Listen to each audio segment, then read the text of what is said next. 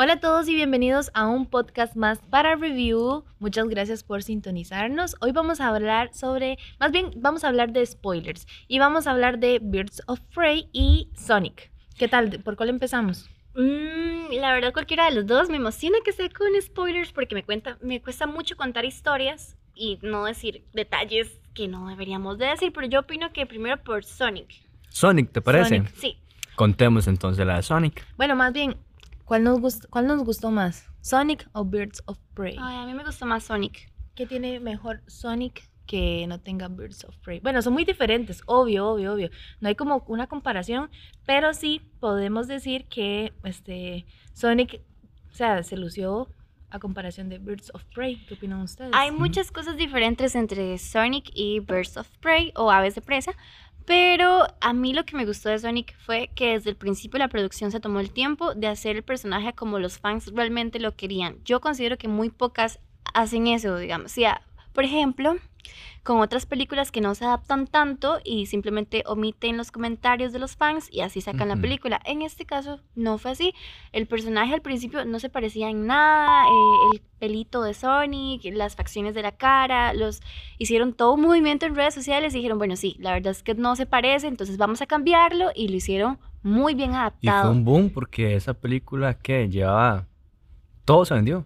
Claro, Sí. y es que imagínense sacar un personaje con lo cual muchos crecimos desde pequeñitos y lo hagan película para una pantalla grande generaba muchísima expectativa. A mí la verdad, eso del live action mm, al principio como que no me gustó, ¿verdad? Eh, en ninguna película en general, pero este, esta última película, cuando, de hecho desde que vi el tráiler me gustó muchísimo. O sea, yo dije, no, esa es una película que hay que ver y además me emocionaba ver a Jim Carrey. ¿Qué opinan de ustedes de ese Eso papel de es, Jim sí, Carrey? ¿qué les pareció Jim Carrey? Yo tenía tiempo de no verle una película. Sí, yo a él. también. Es que yo había escuchado rumores como de que el mae se había vuelto loco. Ajá. Bueno, había visto unas entrevistas donde el mae se había vuelto loco Todo y yo, ah, y sin dientes. y hablando de vuelto cosas súper raras. Entonces, eso fue la última vez. Con Jim Carrey, en este caso, eh, creo que el personaje se le, le iba muy bien con lo que ya él había interpretado en otras películas. Esa locura que el Mae maneja por naturaleza está perfecto. Sin embargo, yo creo que el personaje Robotnik es, No más lo malo. centrar. es, es como más malo.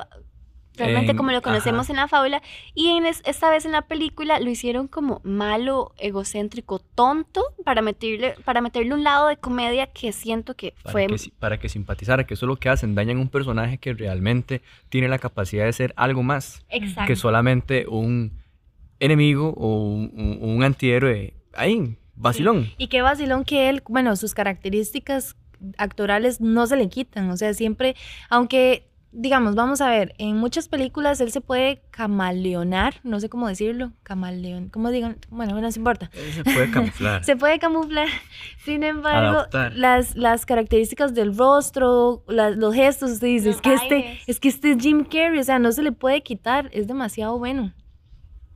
¿Y la otra? ¿Qué les pareció? Birds of Prey. Qué mala.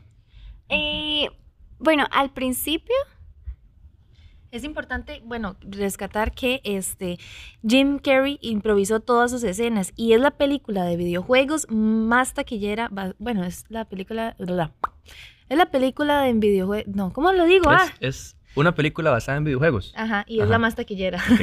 Es una listo. película basada en videojuegos que es la más taquillera. Correcto, listo. Es Ya. un dato muy importante ese, la verdad. Y bueno, volvemos a lo mismo, era una película que mucha gente estaba esperando. Que la, la noticia, yo me acuerdo cuando McDonald's sacaban los juguetes de Sonic. bueno. ¡Ay, era buenísimo! Eso, eso es que uno jugaba, que, o sea, que literal era un videojuego. Ajá, que Yo tenía todos, qué bueno. O sea, Qué ¿Por qué, por McDonald's no puede ser así nuevamente? No sé, ahora solo Ya sacan no, cosillas ya que era no solo cochinadas Sí, con- cochinadas que no sirven para nada. Ajá. O sea, un juguete. No, no, no, no. Bueno, ahora con Aves de Presa, eh, yo tengo varios comentarios. Al principio la película, yo dije, wow, está bien hecha, porque inicia como con una historieta, ella narrando las cosas, y me encanta todo esto de, de los dibujos, Y de la introducción. ella rompe la cuarta pared y nos dice y nos comienza a decir, madre, ¿qué llegué? ¿Cómo llegué aquí? Ah, y comienza a contar toda la historia. ustedes piensan que lo hace igual de bien que Deadpool. Lo de romper la Ah, cuarta no, pared. Deadpool es No. Un día, un día de estos vi una, un, un meme de una película, bueno, de, de esto, de, de romper la cuarta pared. Y entonces aparecían varios personajes que han roto la cuarta pared. Aparecía Birds of Prey, eh, Deadpool, y decían no, pero el mejor de todos. Y salía este, en las locuras del emperador Cusco cuando Ay, qué la bueno, llama, sí. cuando la llama siempre dice, este soy yo, no este, este. Listo. A mí esa película no me gustó ¿por qué? porque se tardan demasiado en desarrollar, digamos, cada personaje. Y a lo último para mí se pierde el central, que ella y uno va a ir a ver a, a, a y su historia como tal, pero no, empieza a contar la, la historia las, del resto y se pierde. Pasa igual que en el Escuadrón Suicida. Sí. Digamos, la película está Eso sí. llena de muchos flashbacks que te retroceden y retroceden y al final no logra dar como el punto. Como que yo siento que el director dice, bueno, tenemos que explicar eso para que entiendan eso y no logra que todo tenga una secuencia para poder desarrollarla bien. Otra cosa, ¿saben que no me gustó? Ok, eh, se ve mucho el tema de el girl power y todo esto, pero las madres peleando como contra 50 muy exagerado. hombres y solo como con dos armas y que todas ahí la madre en patines y los vencieron a todos por arte de magia y ninguna herida. Yo digo, eso es demasiado irreal. Y es que sabe qué es lo que creo que lo hacen así. Eh, pero me parece muy tonto porque me imagino que va a haber una secuela de esa película. Fijo. Igual que la del Escuadrón Suicida. Entonces, pero no tienen necesidad de por qué contarme una historia tan larga de cada persona, no, un toquecito. Y yo no sé por qué no van des- desarrollando toda la trama y metiéndole un poco. No, no, pero es que se centra en un más y hasta que termina esa historia empiezan con otra. Y no me like, no me like. Algo que tengo que des- destacar demasiado de esta película fue la actuación de Margot Robbie. O sea, fue increíble. La, cómo cambiaba de estar feliz a estar triste, a cuando llora, cuando se enoja. Yo digo, wow. Vieras que a mí algo que me gusta mucho de esa película es como la fotografía, los colores, cómo hacen resaltar a las chicas y todo eso, me, bueno, me, me encanta. Los colores así como punk, funk, no sé, no sé ni cómo decirlo, se ve muy chiva y eso me gustó de Eso esa es película. bueno de la película, Sí. porque al final lo mete a uno a una historia, digamos, a Ajá, como una cómics. historieta. Entonces sí, lo, tal vez lo, lo traslada a uno de esos momentos de, de historietas y hacen los pum de colores. Sí, correcto. Igual es súper importante esto de que Birds of Prey fue la película menos, o sea, la que menos ha ganado en el universo de, de DC. Mucha gente pensaba que la película de Aves de Presa iba como a hacer levantar a DC, pero realmente no lo fue. O sea, hay personas que sí les gustó la película, pero no. Es no que es la- por lo no mismo que estábamos hablando. Yo creo que es una vara que está empezando. Entonces no tienen la fuerza todavía y le están y tienen errores. Tienen demasiados errores. ¿Ustedes no supieron, con fuerza. ustedes supieron que algunas de las escenas de acción fueron hechas por eh, la persona encargada de también de esas escenas de John Wick.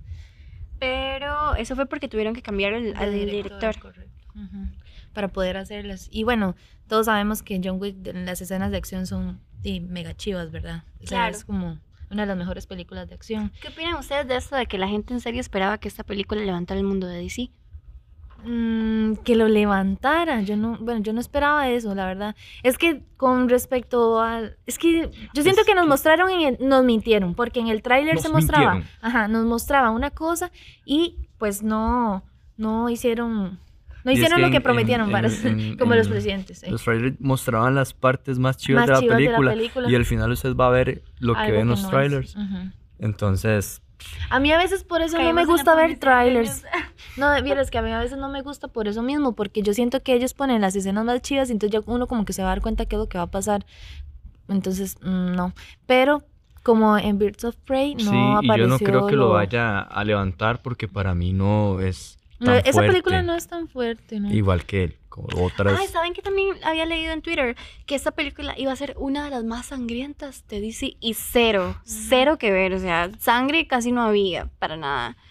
¿Qué le hace falta a estos para crecer? Qué raro, porque cuando salió Escuadrón Suicida yo tenía mucha expectativa. Estuvo eh, buena, esperé más del Guasón y eh, no estuvo. Eh, Birds of Prey, bueno, yo esperaba más y sí, estuvo Mm. eh, bien. Pero, ajá, pero, o sea, no sé, como que no llegan a nada y eso no me gusta. Este, de verdad, de verdad que necesitan. ¿Qué pasa? ¿Por qué el Joker sí tuvo eso? O sea, yo sé que es distinto y todo, pero tí, al menos él es de. Ya, de, de, de esos Es que también es como- todo. Creo que eh, lo que está pasando es que usted si- siente más apego, digamos, por un personaje como el, como el Joker, que, que, eh, que esta pequeña escuelita. Bueno, es Pero que antes todos no se le había teníamos- dado tanto, tanto protagonista, No, pero es tanto que- protagonismo a Harley Quinn. Pero es caso. que, pero es que Harley Quinn, o sea, se podía hacer más con eso, con esa película. Yo esperaba un montón, pero bueno, en fin. Queremos saber los comentarios de ustedes sobre todo lo que hemos hablado en este podcast. Entonces, Algo importante antes de que se vayan, nos- cuando vayan a ver la película de Sonic, quédense para ver la escena post crédito, es Ay, sí, necesario. Sí, sí, en serio, tienen que verla. Porque acá el spoiler es que hay una secuela. Pero bueno, nos vemos pronto. Muchas gracias por escucharnos. Chao, gracias. Ah, y recuerden seguirnos en nuestras redes sociales, por supuesto, que estamos en Facebook, Instagram y, por supuesto, nos están escuchando desde Spotify.